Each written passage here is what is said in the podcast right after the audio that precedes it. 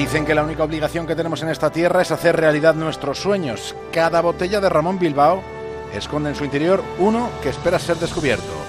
¿Te atreves? Ramón Bilbao, el viaje comienza aquí.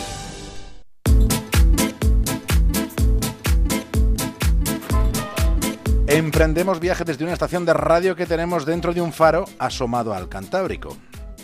Lo siguiente en la brújula es una conexión con Punta Norte, con Javier Cancho. Y en el capítulo de hoy, la hecatombe de los locos.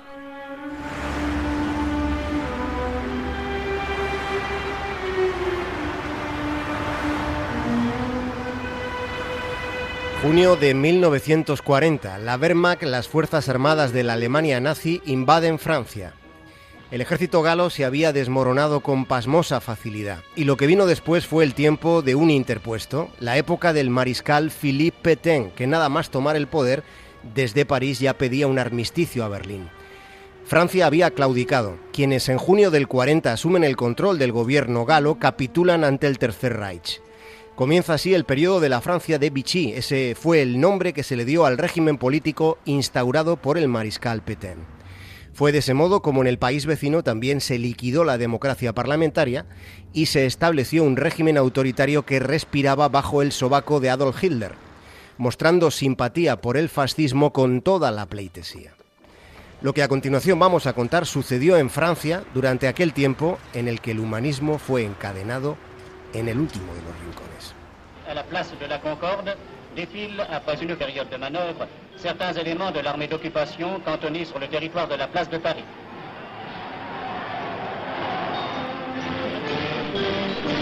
La Wehrmacht hizo su entrada triunfal en los Campos Elíseos.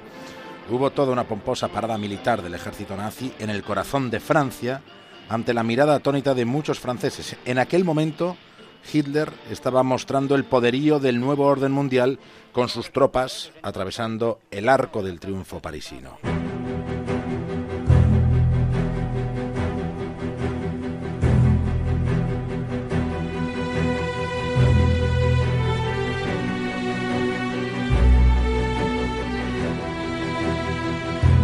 Bajo el mando del mariscal Pétain se estableció en Francia un régimen colaboracionista con los nazis. Durante aquel gobierno se tomó una decisión que propició una hecatombe interna, la que puede ser considerada como la hecatombe de los locos. Lo que aconteció es una de las situaciones más desconocidas entre todas las que hubo en los años de la infamia que se sucedieron al comienzo de la década de 1940. Lo que pasó fue algo aberrante, fue el abandono del más mínimo sentido humanitario. Y lo más terrible es que aquellos acontecimientos tienen el, aroma pestilente de una tragedia calculada, organizada, a la que además se le puso el silenciador. El expediente de aquellos acontecimientos fue confinado para que la luz no permitiera leer el trasfondo de un exterminio. Un exterminio cometido en principio en territorio francés y por el gobierno de París.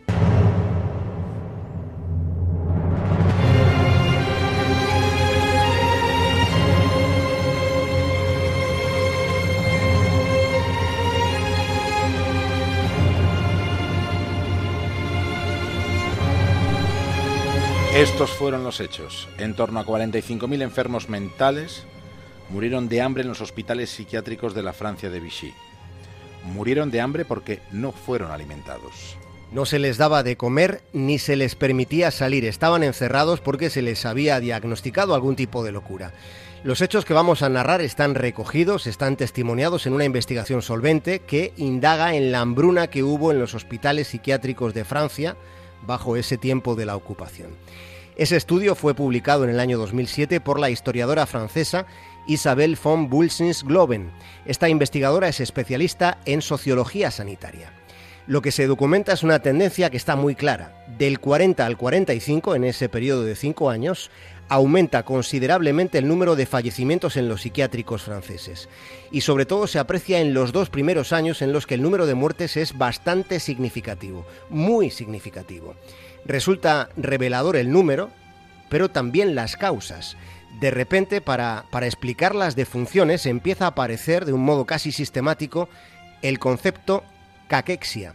Y recordemos que la caquexia es un estado físico de extrema desnutrición hasta el punto de la atrofia muscular. Se morían por miles y se morían de hambre.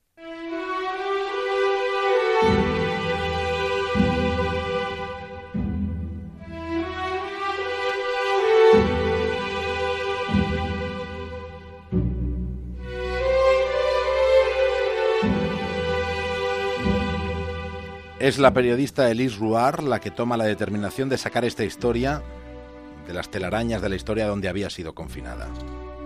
Lo que sucedió fue ocultado durante el régimen de Vichy, pero también después. Después de que los nazis fueran derrotados, fueran expulsados de Francia, entonces tampoco se aclaró lo sucedido. Incluso parece que se hizo todo lo posible para que el asunto fuera sepultado. Ya se sabe, lo que no se conoce se olvida y lo que había ocurrido era un inmenso motivo de vergüenza en Francia. Estamos hablando de 45.000 muertos, de 45.000 conciudadanos a los que se les trató de un modo innombrable, resultando muy llamativo que apenas existan documentos. Lo que hay ahora es un documental en el que ha puesto empeño esta periodista, Elise Guard, y ese empeño es tal porque se trata de descubrir lo que parece que fue premeditadamente oculto. Piensa en un instante en la cantidad ingente de archivo documental que hay sobre los campos de exterminio de los nazis. En cambio, sobre esta posible forma de exterminio paulatino en territorio francés, sobre todo esto, no hay casi nada. La periodista Rouard apenas disponía de un puñado de fotos para hacer ese documental. ¿Y por qué? ¿Cómo es posible algo así? ¿Es que acaso existió una orden oficial para destruir todas las pruebas? Y en esta sigue siendo una pregunta por resolver.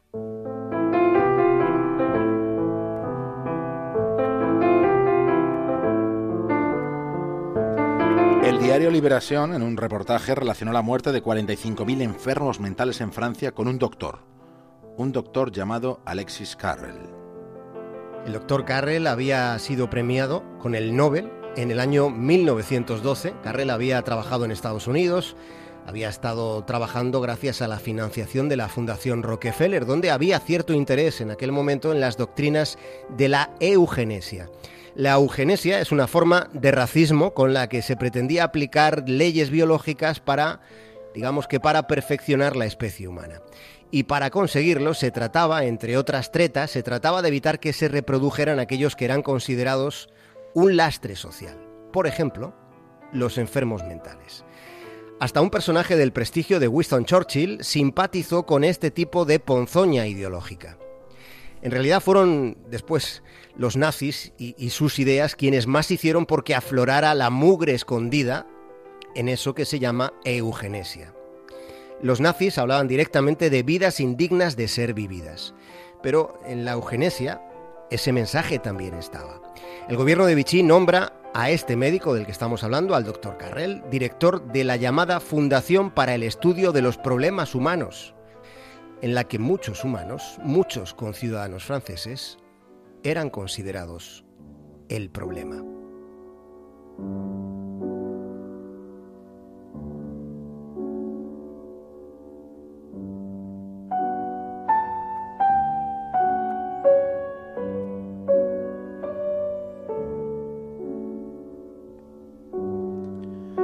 Lo que hizo el régimen de Vichy no puede compararse a los programas de exterminio nazi. Lo de los nazis es la mayor de las magnitudes imaginables del Averno. Pero lo que pasó en aquellos psiquiátricos franceses forma parte de un episodio de la historia que debe ser clarificado.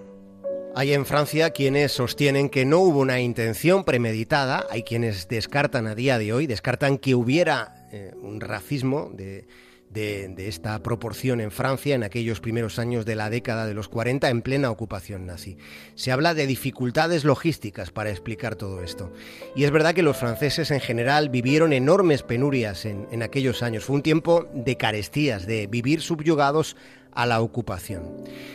Pero por mucho que así fuera, sucedió que cerca de 45.000 personas, y esto no puede ser discutido, cerca de 45.000 personas se fueron muriendo de hambre, confinadas en, sanatorios mentales donde no había escapatoria, donde no había salida, donde aconteció lo que ya ha sido llamado como la hecatombe de los locos.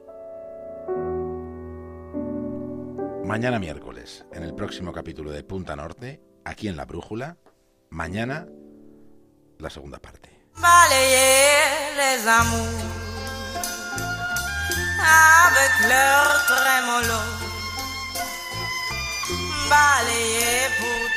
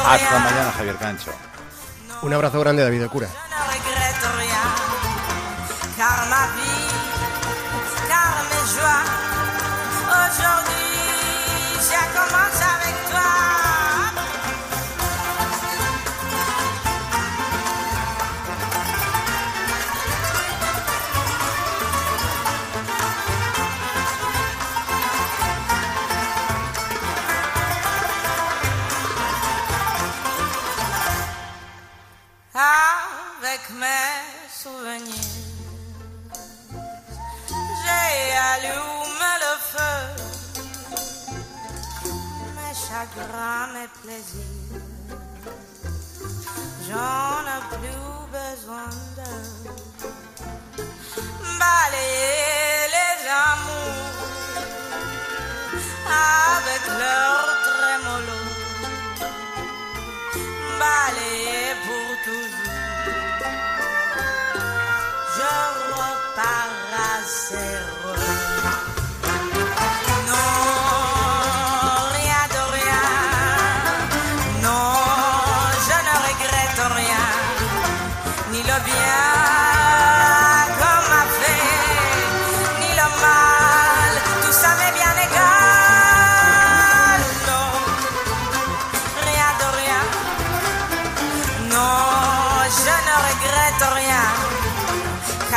vie, car mes joies aujourd'hui.